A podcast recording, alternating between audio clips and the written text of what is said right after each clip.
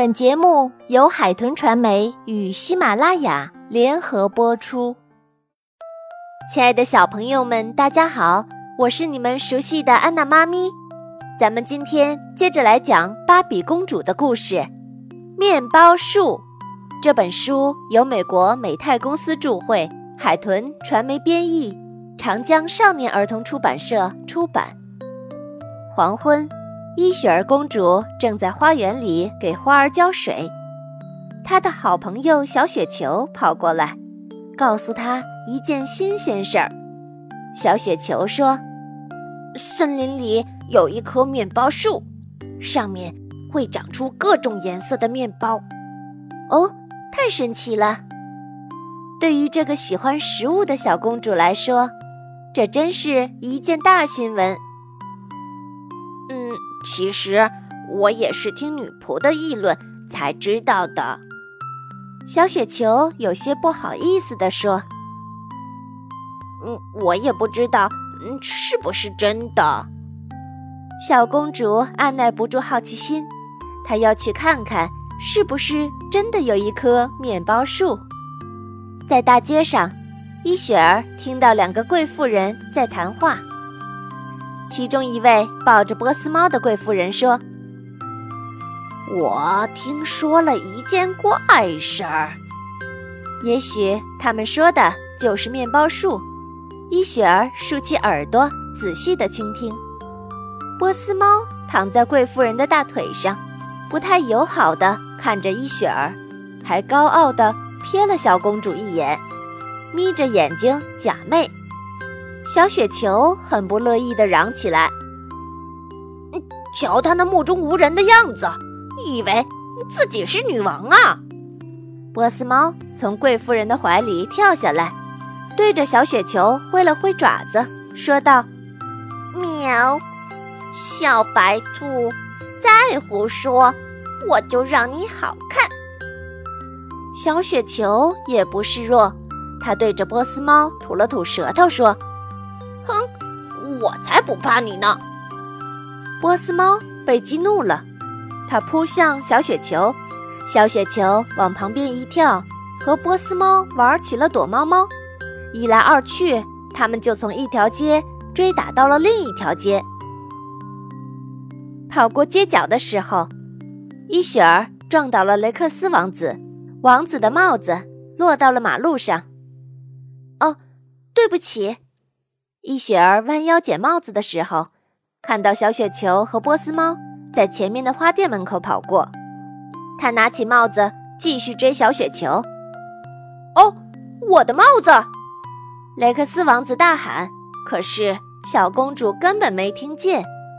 雷克斯王子只好追了上去。他们跑啊跑，跑到了森林边。小雪球停下来，笑嘻嘻地看着波斯猫。啊，哎哎，喵！该死的小兔子！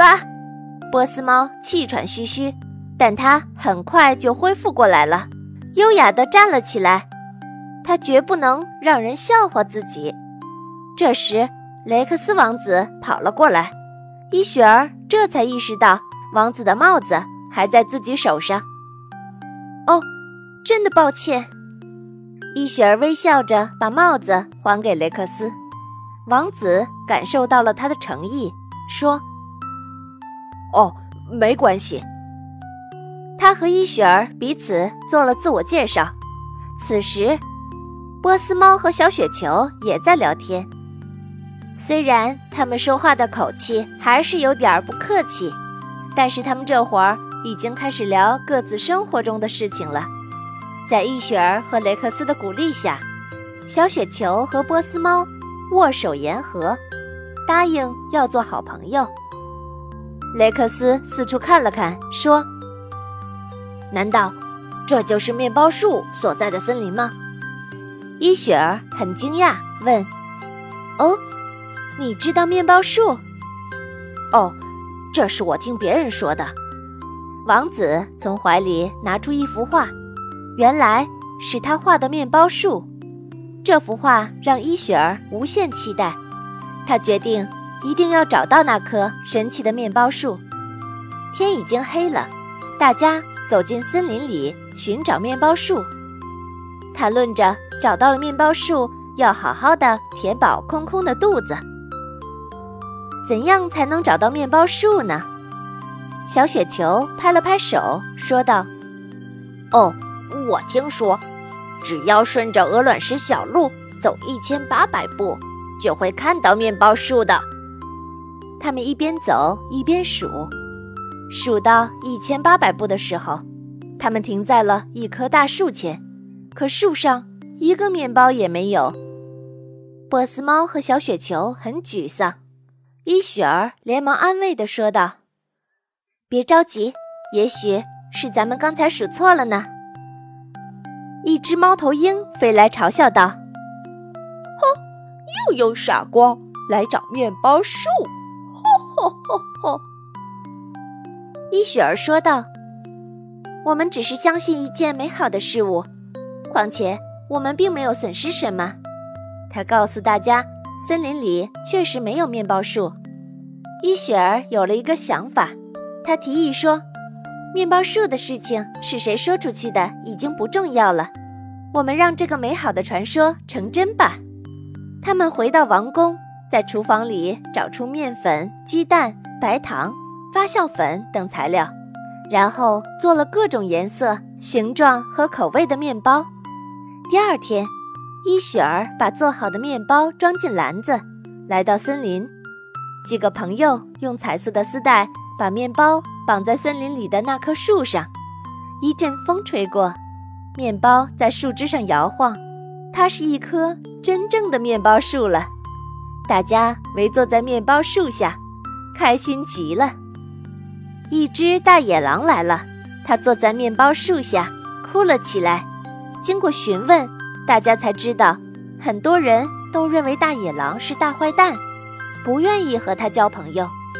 大野狼非常孤单，就撒谎说森林里有面包树，希望可以吸引很多人来。